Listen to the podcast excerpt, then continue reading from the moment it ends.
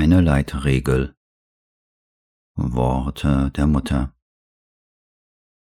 Man kann als Richtschnur nehmen, dass alles, was Frieden, Zuversicht, Freude, Harmonie, Weite, Einheit und zunehmendes Wachstum mit sich bringt oder schafft, von der Wahrheit kommt, während alles, was Unruhe, Zweifel, Skepsis, Kummer, Zwietracht, selbstsüchtige Enge, Trägheit, Entmutigung und Verzweiflung mit sich bringt, direkt von der Falschheit kommt.